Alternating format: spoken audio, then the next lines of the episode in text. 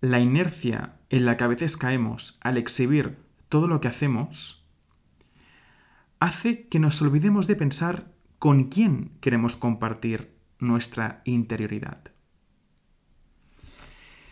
¿Qué tal? ¿Cómo estás? Mi nombre es Jordi Cirac y este es el podcast de hoy titulado Esto forma parte de tu intimidad.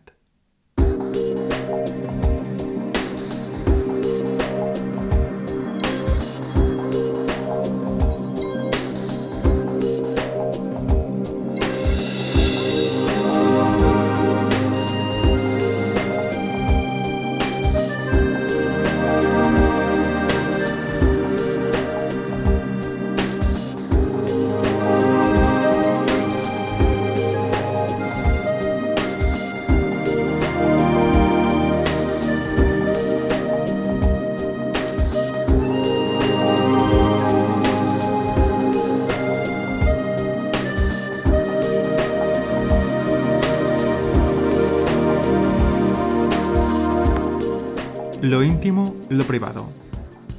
Su privacidad es importante para nosotros, me explica una empresa cuando accedo a su página web, donde me toca decidir si aceptar o bloquear sus cookies. Incluso para suscribirme a una lista de correo electrónico, tengo que aceptar la política de privacidad. Y es que a todos nos pasa lo mismo. Estamos tan familiarizados con manejar la privacidad en nuestra cotidianidad digital que la confundimos con la intimidad. Sin embargo, la privacidad se define como el ámbito de la vida privada que se tiene derecho a proteger, y la intimidad como la zona espiritual íntima y reservada de una persona. Incluso si indagamos en su origen latino, la intimidad ya nos habla de su interioridad mediante el prefijo in, interior, y de su cualidad con el sufijo dat. Por lo tanto, la intimidad es algo muy superior, algo situado en los adentros de la persona, que forma parte incluso de su zona espiritual. Tu historis, tu interioridad. La inercia en la que a veces caemos al exhibir todo lo que hacemos hace que nos olvidemos de pensar con quién queremos compartir nuestra interioridad. Todo nos empuja a compartir, que en realidad poco tiene de compartir es decir, de hacer participar al otro, y mucho de mostrar o de exhibir.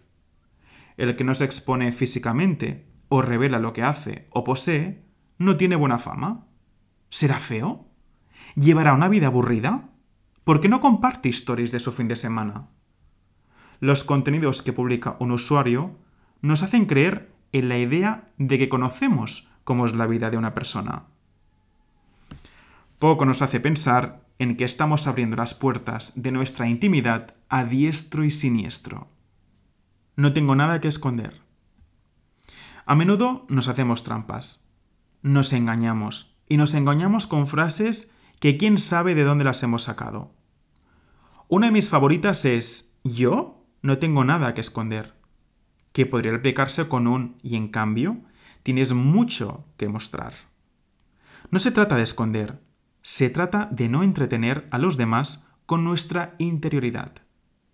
Porque al fin y al cabo, se trata de puro entretenimiento, dosificado en clips de 15 segundos, publicaciones en forma de carrusel o videoblogs en forma de realities. Devaluación de la intimidad. Es fácil pensar que pregonar aquello que estamos comiendo o el pueblo que visitamos no forma parte de nuestra interioridad comunicar nuestras inquietudes, problemas o sentimientos en plataformas digitales es algo impensable, porque lo consideramos íntimo.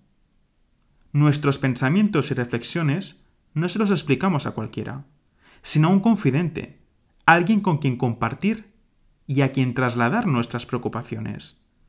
Dejamos que ese otro participe de nosotros y que mediante su opinión, consejo o escucha habite en nuestra interioridad.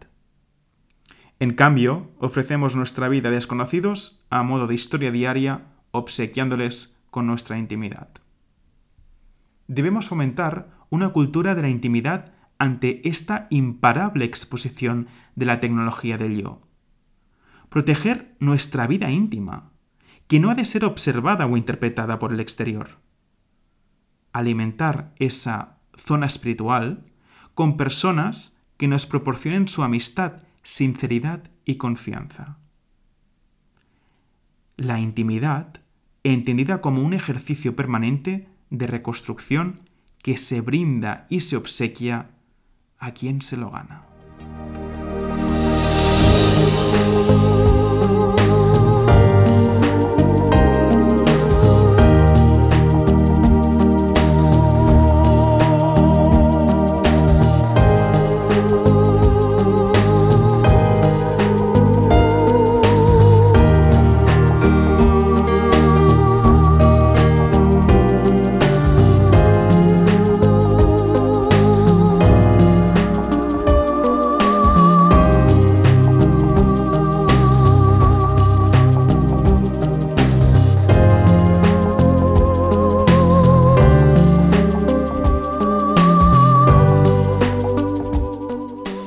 Hasta aquí el podcast de hoy.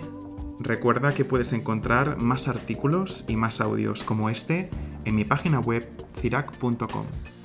Muchas gracias y hasta pronto.